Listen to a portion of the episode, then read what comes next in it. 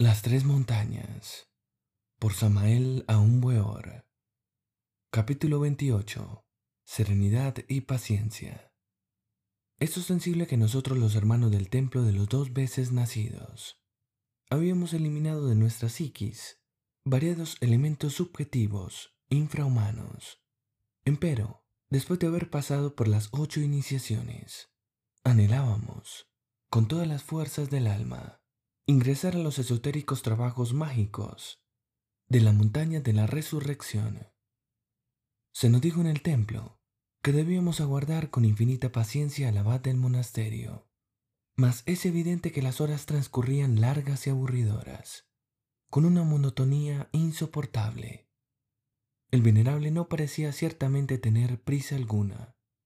Algunos de esos veteranos de la primera montaña se movían por doquiera, aquí, allá y acullá, protestando impacientes por la singular demora del superior.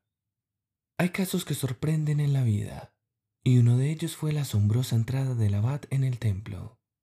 Todos los hermanos de la orden sagrada quedamos estupefactos, pues algunos de los nuestros ya habían perdido la esperanza de ver al maestro. Frente a la sacra cofradía, habló el venerable diciendo, A ustedes, hermanos, les hace falta dos virtudes que este hermano tiene.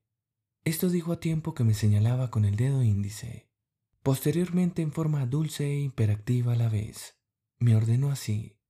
Dígales usted, hermano, cuáles son esas dos virtudes. Hay que saber ser pacientes. Hay que saber ser serenos. Exclamé con voz pausada y clara.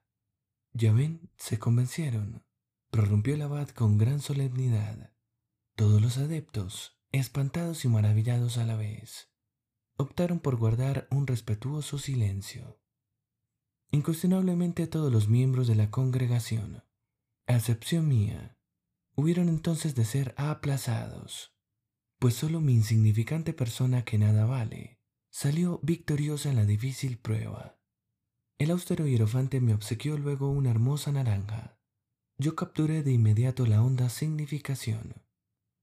Mucho más tarde en el tiempo, hube de comparecer ante la hermandad de otro monasterio de la Fraternidad Universal Blanca, con el propósito definido de recibir instrucciones y firmar documentos.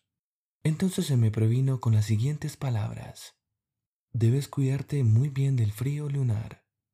Volver a la fragua encendida de Vulcano, después de un largo receso, me fue urgente. Incuestionablemente entre montaña y montaña, Existen siempre largos periodos de abstención sexual.